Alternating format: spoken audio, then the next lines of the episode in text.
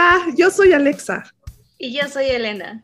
Y esto es Échalo a Emprender, un podcast divertido y pura buena vibra en el que vas a ver historias reales de fracasos reales. Con los cuales te podrás inspirar y dar el primer paso para emprender. Porque el fracaso es el primer paso para el éxito. Ay, me equivoqué. ¿Ya ven? Todos nos equivocamos.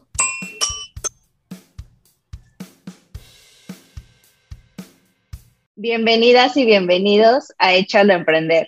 ¿Cómo estás, Alexa? Hola, Lenita. Muy bien, muy bien, muy entusiasmada por nuestra invitada del día de hoy. ¿Tú cómo estás?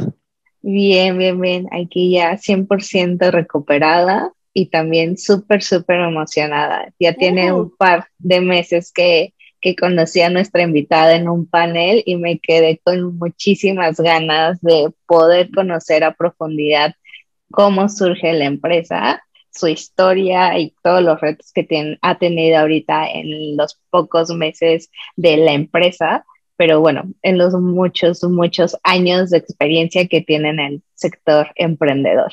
Estoy totalmente de acuerdo. Yo también estoy muy emocionada de conocer una mujer, la verdad que la está rompiendo en, en el sector del emprendimiento y por favor, preséntanos para empezar con el chisme.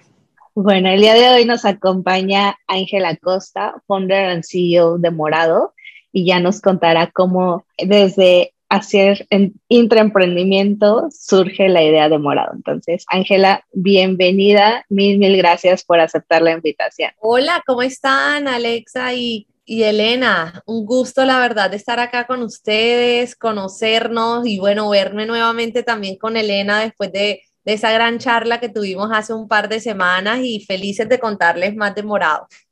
Súper, justo, justo para empezar la conversación, nos gustaría que nos cuentes un poquito de ti y de tu trayectoria profesional y cómo es que empiezas con esta idea de empezar a emprender. Bueno, excelente. Bueno, mi historia es, es un poquito, bueno, diría que, que única en ese sentido. Yo, yo estoy en todo este mundo del emprendimiento hace ya bastantes años.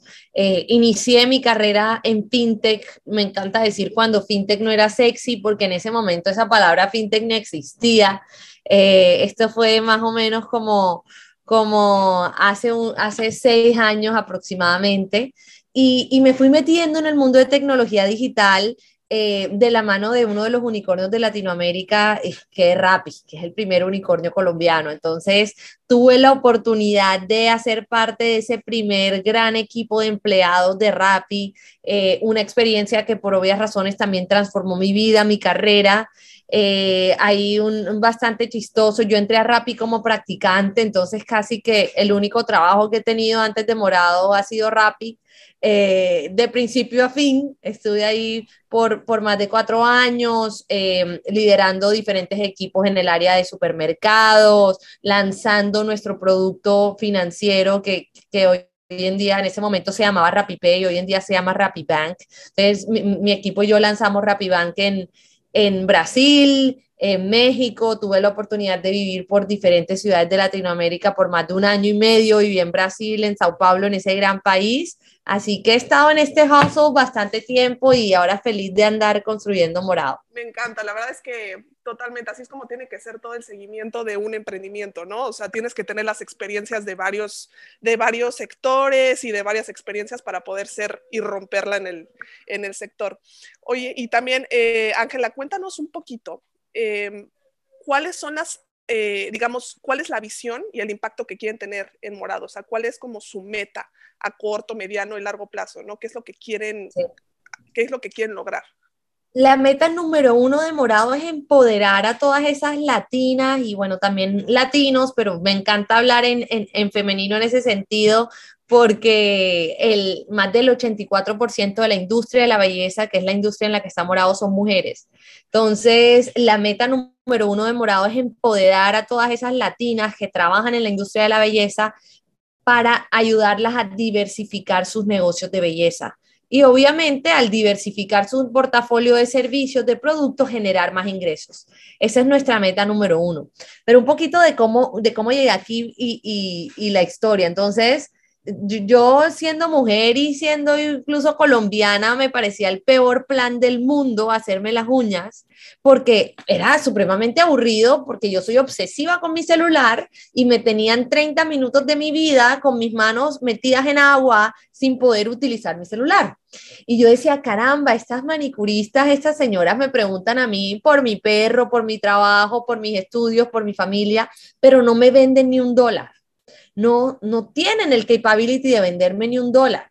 Y me metí, me obsesioné con eso y empecé a entender ellas por qué no eran capaces de venderme nada. Si era porque no sabían cómo, si era porque no, no sabían en dónde conseguir los productos que yo posiblemente estuviese interesada en comprar.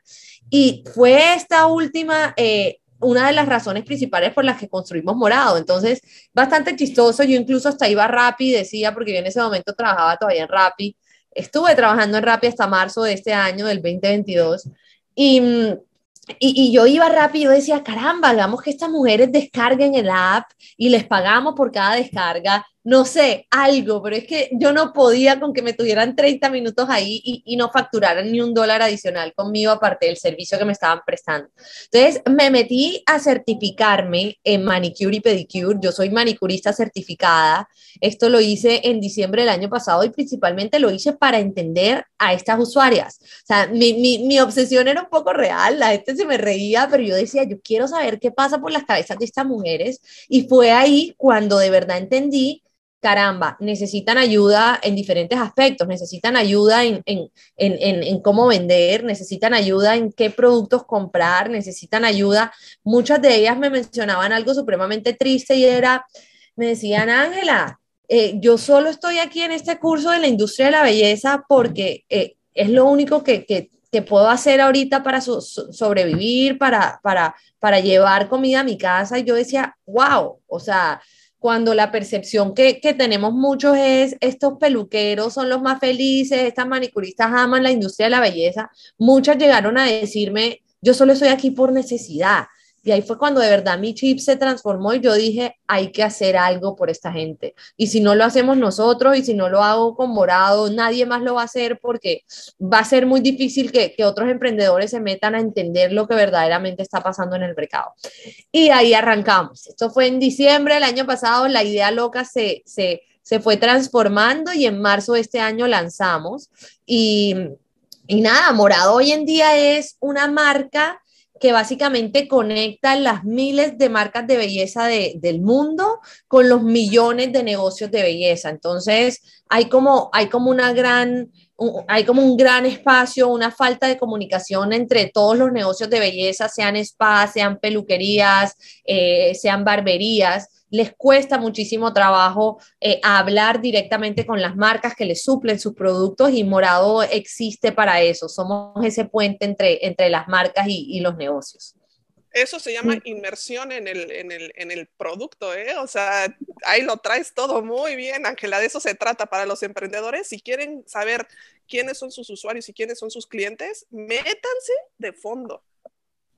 Y no solo preguntar, a hacerlo, porque realmente eh, hacerlo, entender el, el, justo, ¿no? Lo que mencionas de los tiempos, de todo lo que implica realmente ellos tener un negocio o una especialidad, ya sea uñas, cabello, masajes, eh, todo, cualquier cosa, implica una especialización e implica ah. que ellos también dediquen ese tiempo, ¿no? Y, y, al menos aquí en México me ha tocado ver que sí hay diferentes salones, pero cada salón tiene, sí te cortan el cabello, pero tienen una especialización, ¿no? Y, y también el entender por qué deciden tener esa especialización eh, es, es, crucial, ¿no? Y, y cómo también a partir del entendimiento que tú has tenido del mercado, cómo también les ayudas a poder ampliar esos servicios que tienen. Total. Bueno, y hoy en día si me preguntas si sé hacer manicure y pedicure, creo que eh, fui la peor alumna porque lo único que hacían los profesores era regañarme de tanto chisme que yo quería era hablar todo el día con todo el mundo.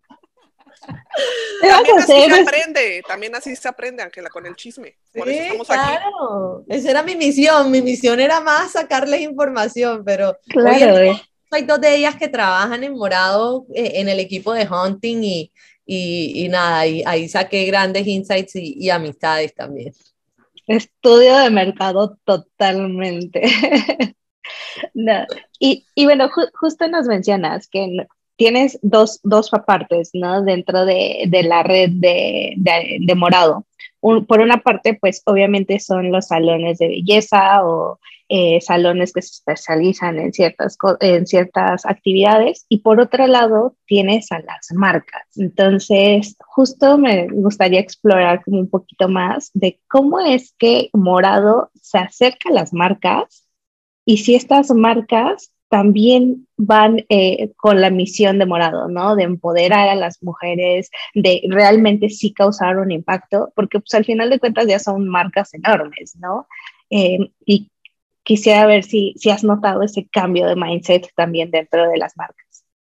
Bueno, eh, tú mencionas marcas enormes, pero yo me atrevo a decir que, que Morado eh, está enfocado en el emprendedor. Entonces, nosotros de cierta forma apoyamos a esas marcas emergentes de belleza. Entonces, no sé, eh, Daniela, por ejemplo, que, que, es una caleña que sacó una marca de, de pintalabios orgánicos increíble y ella no tiene el capability ni económico ni de pronto el know-how de cómo llevar su marca a otras ciudades del país. Solo con inscribirse en morado, su catálogo va a estar disponible en más de 60 ciudades del país.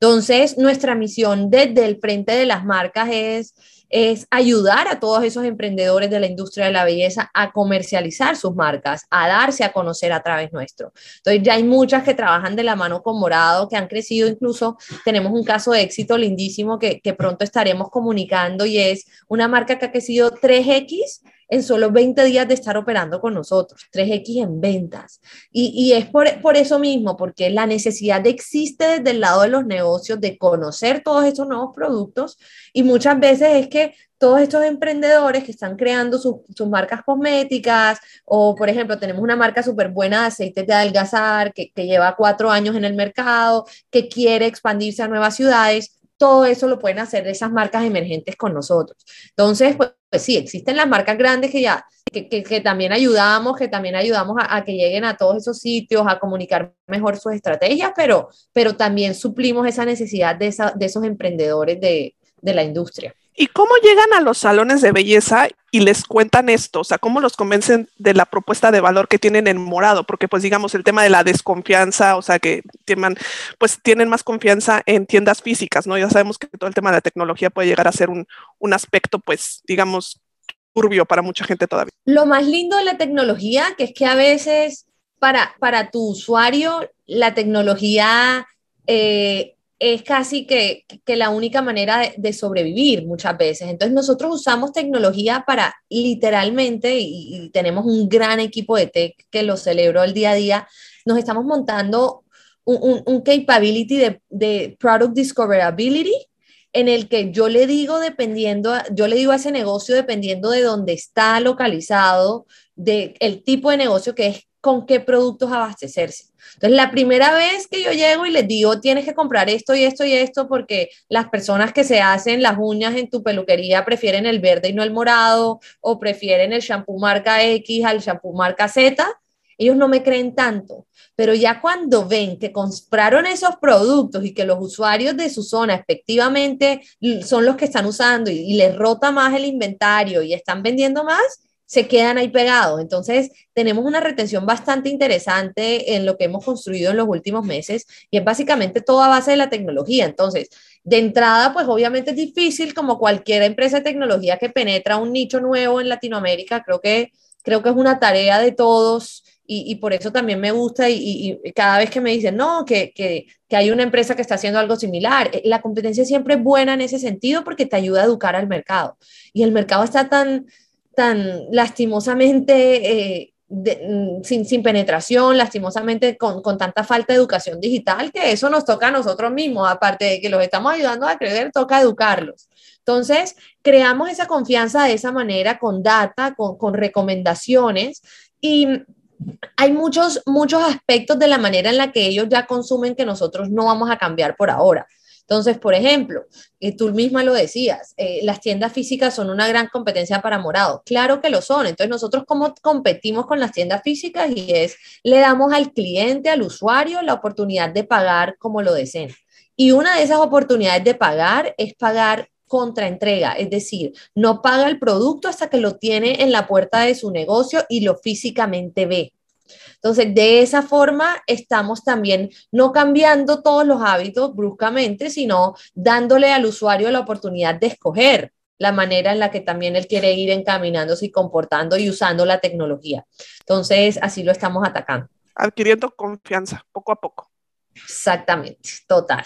Sí, y, y también enseñándole, justo lo que dices, ¿no? No es, te voy a decir cómo lo hagas, ni te voy a imponer nada, sino solamente te va a mostrar una mejor forma de hacerlo y esta mejor forma también te estoy mostrando que en otros lugares los está haciendo más eficientes, ¿no? Entonces, les estás dando esas opciones por si quieren implementarlas en el momento que decidan y cómo lo quieran implementar, ¿no? Que seguramente ha de ser más gradual cada día. Exactamente. Y por eso nosotros al final, y cuando, cuando contamos la historia de Morado, eh, yo la cuento muchísimo hacia el lado fintech porque al final nosotros somos una fintech también. Eh, somos una empresa de tecnología que sí, distribuimos productos, eh, facilitamos el acceso a los productos porque al final eso es lo que hacemos, pero por detrás tenemos un, un, una columna vertebral de fintech increíble que estamos montando en donde va a ser ese mismo cliente el que va a decidir cómo quiere utilizar la tecnología a su favor. Y de cierta forma, al verlo de esa manera, eh, no le estás obligando a usar la tecnología, sino diciéndole, wow, tú quieres acceder a crédito, llevas más de 20 años esperando un crédito para comprar productos en tu negocio. Bueno, digitalízate. Entonces, e, ellos solo se van a ir transformando, van marcando su propio paso. Sí, y creo que también, ¿no? Es como una evolución que, que van viendo el mismo sector, ¿no? O sea, creo que es uno de los sectores que hasta cierto punto es súper tradicional. Vemos estéticas que van siendo heredadas por generaciones y uno de los principales pasos que vimos gracias a la pandemia era como, ok, ya empiezo a aceptar eh, pagos con otro método que no sea efectivo, ¿no? Y segundo, ya empezamos a hacer citas para poder atenderte, ¿no? Entonces creo que ha sido como esos pequeños pasos graduales que a la vez también les hacen ver, ¿no? Como estas nuevas oportunidades, no solamente dentro de su operación, sino también justo, ¿no? De financiamiento que ellos eventualmente van a ir adoptando, ¿no? Y, que ojalá esto también escale a otras industrias. Y bueno, también me gustaría entender un poquito más de cómo funciona el modelo de negocios para, para Morado. O sea, cómo es que ustedes también, ¿no? Empiezan a monetizar y, y realmente es un negocio para ustedes. Yo creo que nadie se lanza a emprender sin, o nadie se debería lanzar a emprender sin saber de qué manera van a monetizar eh, nosotros pues em, trabajamos básicamente para ayudar a estos negocios a diversificarse, entonces eh, les estamos ofreciendo diferentes tipos de productos que estamos lanzando, entonces por ejemplo, un spa eh, no tiene la posibilidad de comprar una máquina de bronceo porque son bastante costosas, entonces ya Morado está incursionando en, en alquiler de, de, productos. Entonces vamos a empezar con, con suscripciones de alquiler, eh, estamos también con, con fintech, eh, tenemos una gran sorpresa para finales de mes que me matan donde la di aquí, pero, pero va súper ligada al tema de educación, eh, que está bastante, bastante interesante y todo con esa misión de, yo tengo mi negocio de belleza, entonces yo tengo mi spa, pero si ya tengo mis spa y tengo mis clientas y sé que esas clientas se hacen las uñas, ¿por qué no ofrezco manicure? Entonces ahí empieza Morado a resolver los peros. No ofrezco manicure porque, uy, no sé hacer manicure. No ofrezco manicure porque, uy, ¿dónde consigo una manicurista? No ofrezco manicure porque eh, no sé dónde conseguir esos productos. Entonces nosotros solucionamos todos esos peros y de esa manera vamos, vamos organizando nuestro modelo 360 que que así es como, como vendemos Morado y es el Everything Store for Beauty Businesses. Básicamente vamos a hacer esa, esa super app que, que, que, los negocios de belleza van a necesitar en su día a día, van a necesitar para vivir y, y, van a encontrar ese gran aliado de crecimiento en nosotros. Me encanta, me encanta. O sea, ustedes más, más les están diciendo, enfóquense en su negocio, en lo que saben, que es el tema de belleza. Nosotros nos encargamos del tema de, digamos, del el back, el backend, ¿no? O sea, de resolver todos los problemas que ustedes no tendrían que tener este, injerencia, digamos, este, para que ustedes se enfoquen en realmente en vender y en tener éxito. me encanta, me encanta, Ángela. Y hablando sobre el tema de logística, digamos, em, digamos, ¿cómo ustedes gestionan esto, la logística, ¿no? Porque sabemos que ustedes eh, pues cumplen con su promesa de entrega máximo al día siguiente. O sea, la verdad es que Amazon sabes perfecto que como cliente que dices, ay, sé que si lo pido el 26, me va a llegar el 26, ¿no? O sea, ¿cómo le hace morado para poder gestionar este tema tan importante? Porque digamos que es su cara al cliente, ¿no? Si les quedan mal, pues a ver quién les, cuándo les vuelven a comprar, ¿no? Creo que algo que, que yo siempre tuve muy claro y el equipo también era ser transparentes con el cliente, entonces decirle el paso a paso de dónde está su pedido y que si por alguna razón va a llegar en, en 25 y no 24 horas, el cliente esté de acuerdo con esto. Entonces siempre hemos peleado bastante por esa transparencia, pero también algo que aprendí en Rappi es que uno no, no, se, no se las sabe todas o más bien uno no se las debe saber todas y ya hay muchas empresas tremendas en Latinoamérica enfocadas en hacer esta última milla same day, next day. Entonces yo trabajo con esas empresas, Morado trabaja con esas empresas y creo que eso es algo que nos llevó en Rappi a crecer muchísimo y es crecer con partnerships y reconocer eh, que si tú te quieres enfocar en todo, al final no te enfocas en nada.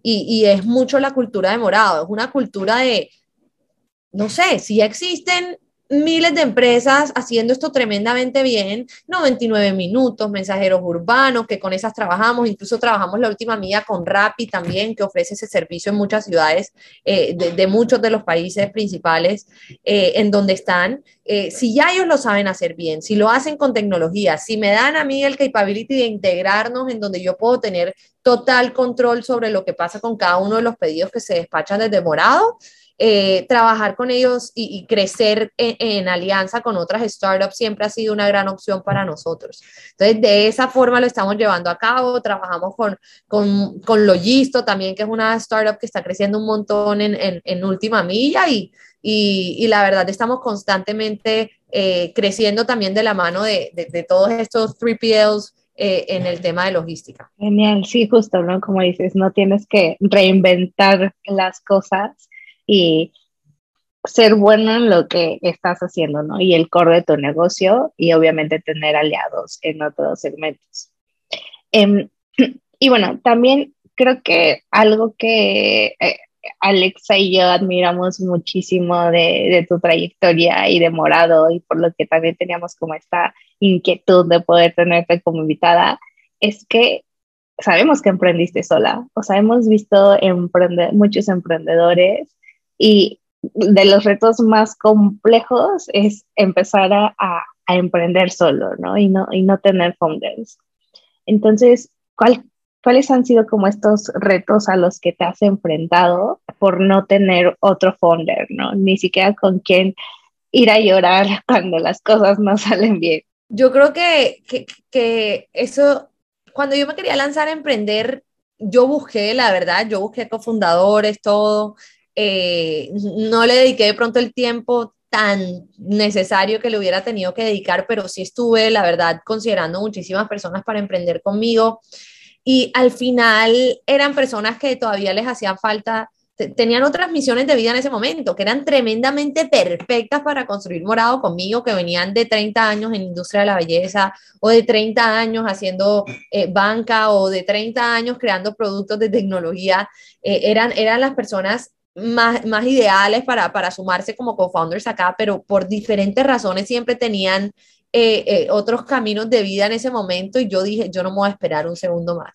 Entonces mi decisión no fue como, ay, me quiero lanzar sola, sino traté de no lanzarme sola y cuando vi eh, que yo igual me quería lanzar y que esta oportunidad era tan gigante, ya, ya no lo dudé más. Entonces, no, no, no es como que, que, que no lo busqué, lo busqué eh, de pronto no lo busqué por mucho tiempo y eso es a lo que sí quisiera animar a todos los emprendedores a, caramba, si al final nadie te copia, pero tú estás seguro de ti mismo, lánzate. Esa fue mi opinión, esa fue mi, mi visión de ese momento.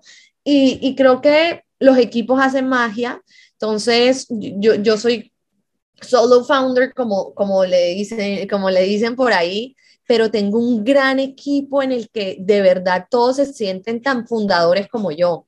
Y ahí está la clave, ahí está la magia. Mi equipo se siente tan fundador como yo.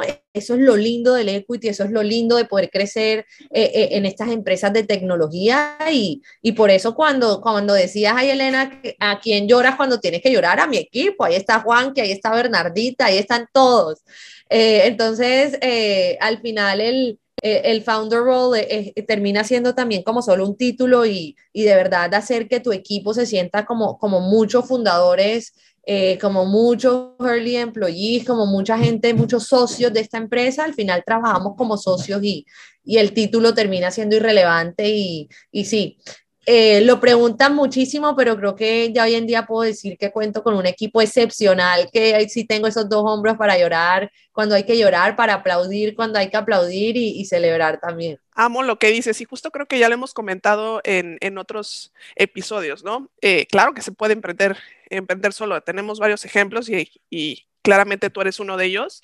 Em, y digo, sí, el, el, tema de tener un co-founder, pues es, te sientes, digamos, apoyado, ¿no? Pero en caso de que no lo tengas, es estratégicamente importantísimo tener un equipo que, que, que, te respalde y que se ponga la playera de la empresa y que aunque no sea co-founder o co-CEO o llámese los, los títulos, que realmente se sientan parte ganadora de la empresa, ¿no? Entonces, eso es un súper buen tip. Si no tienes co-founder, invierte en un buen equipo. Entonces, eso es eso es súper, súper, súper importante. Y bueno, hablando de, temas también, de temas de emprendimiento, em, ¿cuáles consideras que fueron como los principales factores para que grandes fondos de inversión dijeran, voy a invertir en morado, ¿no? Porque especialmente con pocos meses de operación, porque es impresionante que muchas veces escuchamos que muchas startups o muchas empresas se esperan, eh, digamos, a tener más tracción, más ventas, ¿no? Como más experiencia eh, para poder pedir y atreverse a pedir inversión o digamos que los inversionistas al contrario dicen, no, digo, tienes tres, cuatro meses en el mercado, no me da confianza, ¿no? Entonces, ¿cuáles son como los principales factores que, que, que, viste que los inversionistas dijeron, sí, voy a ir por morado, no importa el tiempo que tengan en el mercado? Sí. Eh, bueno, también importante aclarar que no todos dijeron que sí, uno también recibe sus nos. Ya después se ven ahí los lindos nombres que, que bueno, logramos conseguir, la verdad, estamos bastante felices con, con, con los investors que nos apoyan a hoy. Eh, pero también fue un camino duro y, me encantaría resaltar algo y es, vale mucho y más cuando tú estás en early stage, lo que habla por ti es tu pasado, de cierta forma. Entonces, cuando tu empresa está en early stage, nosotros no habíamos construido casi que nada eh, cuando cerramos la ronda. Y, cuando salimos a levantar capital, más bien no habíamos construido casi que nada y algo que, que habló mucho por nosotros fue nuestro pasado. Entonces, ¿qué había hecho yo en mi pasado? Había trabajado en una gran startup y eso obviamente ya eh, da un gran plus y es a lo que me encantaría invitar a todos los emprendedores que hay gente que sí nace emprendiendo, hay gente que ha armado empresas así sea de brownie desde que tiene 10 años. Eh, pero hay muchos que no. Entonces, los que ya tienen sus emprendimientos anteriores, lindísimo. Tienen, tienen un gran pool para, para para, para, estar por encima de los demás. Pero los que vienen de pronto toda una vida de vida corporativa, eh, sí les recomendaría, ni siquiera por, por la inversión, sino por ustedes mismos y por sus carreras, trabajar en startups, porque es que eso sí te da te da una noción bastante fuerte frente a lo que te vas a enfrentar en el futuro. Entonces, eh, eso fue una de nuestras grandes eh, palancas para, para, poder levantar capital y fue eh, la trayectoria no solo mía, sino de las personas que estaban en el equipo, que vienen de grandes empresas como Mercado Libre, como Nuan, como Fruana, como Rappi también, que muchísimos vinieron de Rappi conmigo también a montar morado eh, también tenemos bastantes personas de ahí. Entonces, la trayectoria y el pasado de los que estábamos en el equipo hablaba de lo que podía ser nuestro futuro y, y eso nos funcionó bastante bien. Y, y ahora que, que, hablas del futuro de Morado, ¿cómo, cómo visualizas a Morado el próximo año? ¿Qué, ¿Cómo se va a convertir esta plataforma? Nosotros nos soñamos y estamos trabajando día a día por ser la empresa Beauty Tech número uno de la TAM. Entonces, queremos de verdad casarnos con esta industria. Es una industria en la que en diferentes aspectos está está desatendida eh, no solo en, este aspecto de, supply chain o de product fulfillment, por decirlo así, una empresa en la que hay que digitalizar la manera en que se consumen los servicios, la manera en la que los servicios se controlan. Eh, hay tanta oportunidad y nosotros queremos comernos este mercado de la belleza al 100%. En el B2B, ¿no? Obsesionados con nuestros negocios y con nuestras marcas, la verdad. Eh, me atrevería a decir que no tenemos nada de planes para, para el consumidor final, ni nos interesa, estamos casados con nuestros negocios eh, con nuestras spas, con nuestras peluquerías, con nuestra barbería y, vamos a seguir trabajando para hacer esa mano derecha, para hacer esa super app, para que de verdad encuentren todas las soluciones en nosotros y, seguirlo creciendo, creciendo el negocio. Así, bueno, México, que ya estamos en México, el lanzamiento oficial es, en, en varias semanitas, estamos terminando de organizar todo, pero vamos con todo por ese mercado también. Algo que me encantó que has mencionado en otras entrevistas es Morado no es una empresa latinoamericana, Morado es una empresa global, ¿no? Porque justo pueden empezar a, operar prácticamente en cualquier país. Sí, la oportunidad es tan grande y, tuve, tuve, también, pude visitar eh, India, que es un mercado en el que la belleza también es un mercado enorme, mercado de, de, billones de dólares. Y, y, la oportunidad era la misma, me hacían los mismos comentarios y yo decía, no, caramba, eh, ¿cómo va a ser esto? Y, y, va muy de la mano a eso que yo mencionaba y es a que los latinos también tenemos que crear empresas que no solo atiendan Latinoamérica, sino que ojalá puedan impactar el mundo, así como Amazon ha impactado el mundo, así como, como todas estas empresas eh, americanas, europeas han venido a Colombia, nosotros también podemos salir eh, de Latinoamérica a impactar otros países del mundo y es un poco el mindset que tenemos acá. Siempre y cuando haga sentido en los economics del negocio, en, en los planes de expansión, eh, no tendremos duda de, de ir a otros continentes. Sí, no, yo creo que como tú dices, creo que es importante primero estabilizarte y empoderar y agarrar un mercado para después pensar en expansiones, ¿no? O sea, eh, creo que es clave el no querer comerte el mundo, literal, de un solo bocado. Como emprendedor muchas veces a veces decimos, es que yo quiero ya, o sea, que mi producto, mi servicio esté en, todos, en todo el mundo. Pero si no conquistas literalmente un mercado o un país, no vale la pena estar esperando que hagas lo mismo con otros. Entonces, esa estrategia es básica para, para, para los emprendedores.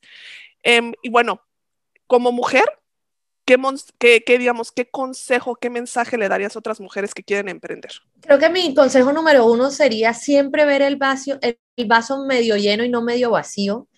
Eh, me gusta mencionar esto muchísimo y es que eh, nos, han, nos han ido traumando poco a poco a las mujeres, eh, resaltando las métricas tan, tan, pésimas que hay en la industria, pero si en vez de resaltar el porcentaje tan menor de que a veces somos menos del 1% en algunos... En, en, algunos países en temas de levantamiento de capital o en tema de cuántas somos en ciertas industrias, eh, en vez de, enfocarse en ver el vaso así medio vacío, siempre verlo medio lleno y es ver, wow, hoy somos el uno, pero hace cuánto, pero ¿Cuánto éramos hace 10 años? Que hace 10 años éramos el 0,0000. Entonces, siempre me gusta hacer la invitación a que el mercado está listo para nosotras las mujeres, para que brillemos, para que nos lancemos y que no nos dejemos sesgar por todas esas métricas que vemos todo el día en LinkedIn y en radio y en todas partes diciendo el porcentaje menor en el que las mujeres somos, sino ver el porcentaje como hemos ido creciendo. Entonces, muchas veces eso lo único que termina generando es miedo, lastimosamente. A mí me pasó, a mí me decían, wow, mujer, sola, fundadora, ¿eso qué es? Em, ustedes solo son el 1%, solo son menos del 1%.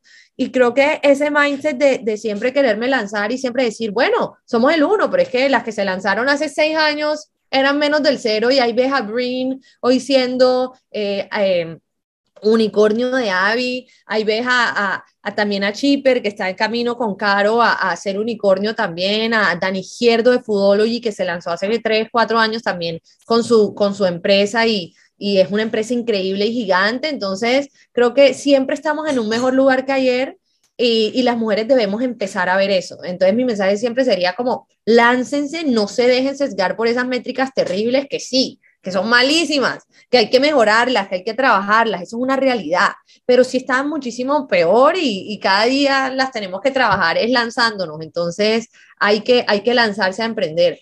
a veces me recomiendan y me dicen, recomiéndame más mujeres fundadoras, yo sé esta, esta, esta, dime más, dime más. Y yo a veces me quedo en esas mismas 100 porque me atrevo a decir que no conozco más de 100 mujeres fundadoras, ojalá conociera a 40 mil.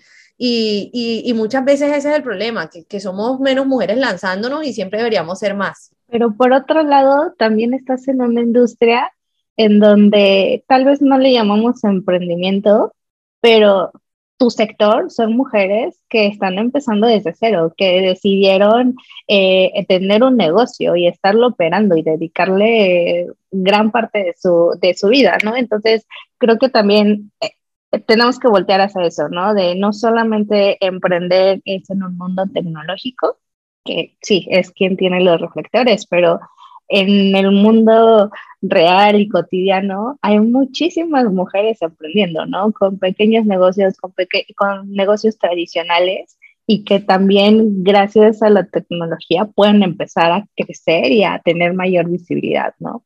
En otro sector, pero igual de, igual de relevante.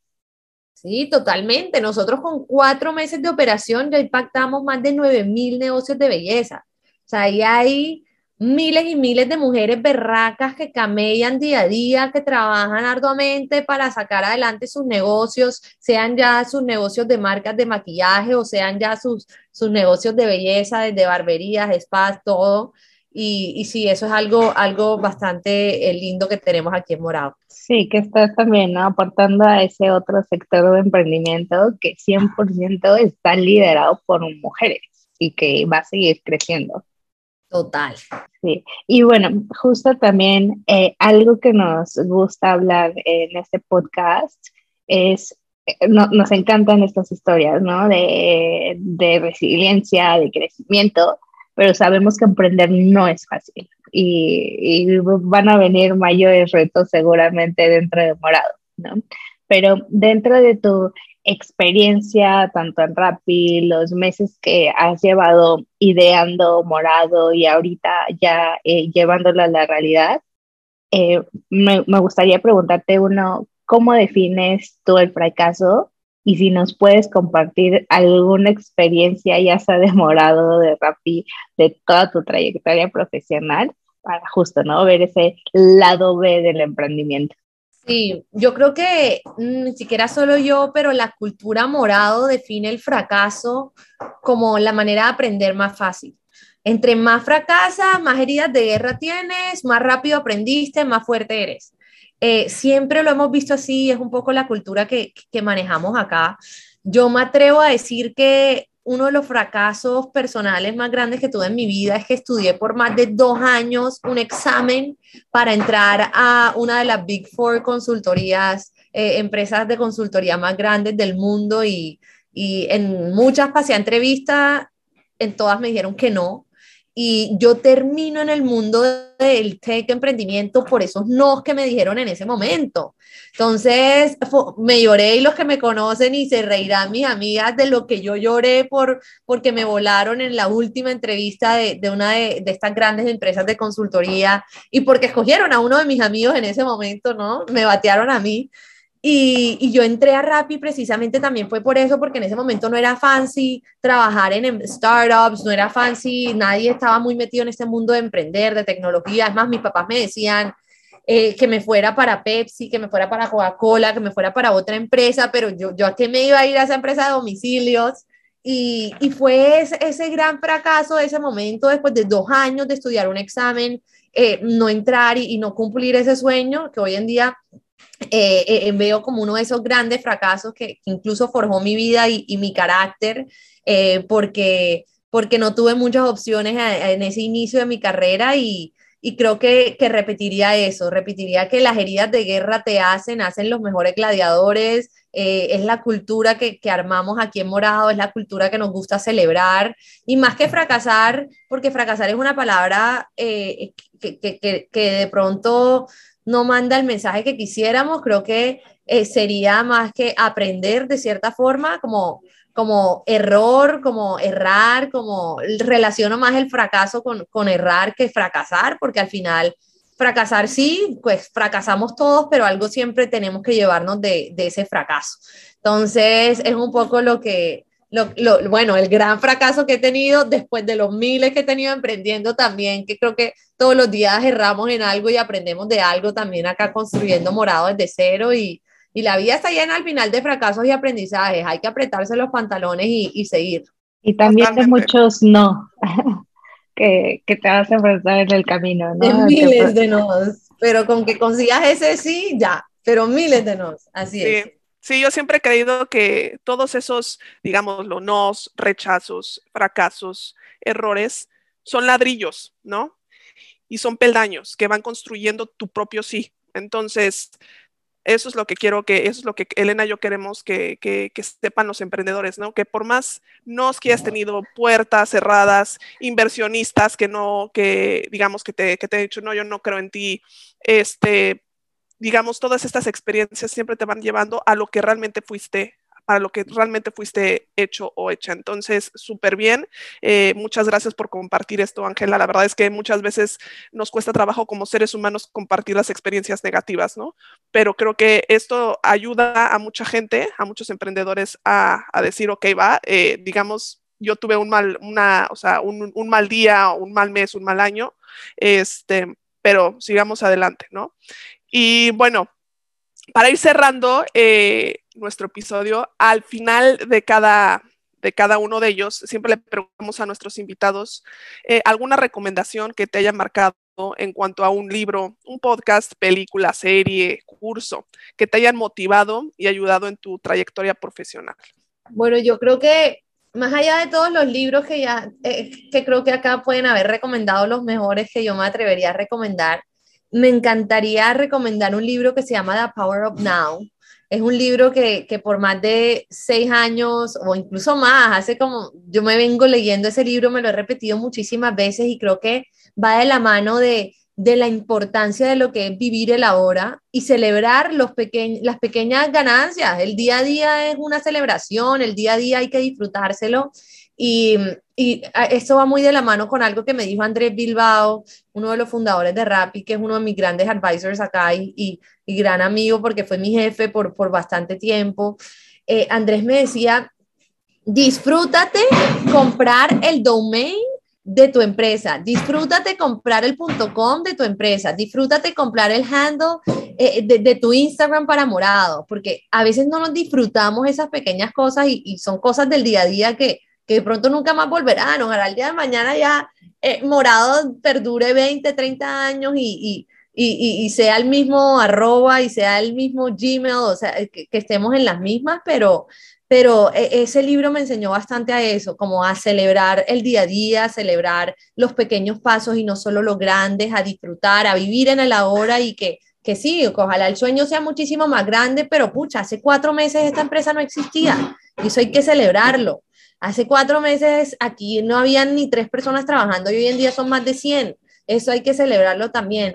Y ese libro va muy de la mano con ese know-how. Me encanta, me encanta. Lo recomiendo a Amo ese libro. Yo también soy fan y creo que el hecho de como emprendimiento, o sea, nada más hablando como emprendedor, creo que tú bien lo dices, el vivir en el ahora es súper importante, ¿no? Porque muchas veces estás pensando en, ay, fracasé o me fue mal en el pasado o, eh, híjole, ¿cómo me va a ir con esta, con, eh, en esta reunión con inversionistas o qué tal que va a salir el nuevo producto y, ¿no? Entonces, realmente nunca estás enfocado en, en lo que estás haciendo en ese momento y requiere disciplina. El vivir el ahora en, para tu vida profesional, personal, lo que sea, necesita disciplina, no estar hoy, ok, hoy esto, tuve, como tú me encantó lo que dijiste, hoy tuve estas ganancias, tú estas, eh, estas pérdidas, pero realmente enfócate en esas pequeñas cosas que, que, que hacen la vida tan linda, ¿no?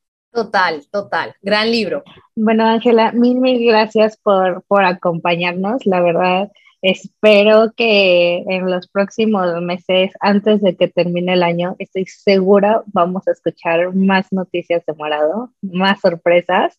Y me emociona muchísimo que también ya vas a empezar en México, ¿no? Porque México es enorme, prácticamente en cualquier colonia encuentras estas pequeñas estéticas y qué bueno que, que Morado ya va a empezar a, a impactarlo, ¿no? Y, y, también estoy segura de que pronto vamos a escuchar de la mafia Morado, en donde también estés inspirando a muchísimas mujeres a empezar a emprender. Ojalá algún día. Mil gracias a ustedes por invitarnos, por querer escuchar más de, de, Morado y de lo que hemos construido. Y nada, quedamos en contacto. Les mando un abrazo. Igualmente, Ángela, muchísimas gracias. Cuídate mucho. Bye, Elenita. Bye, bye.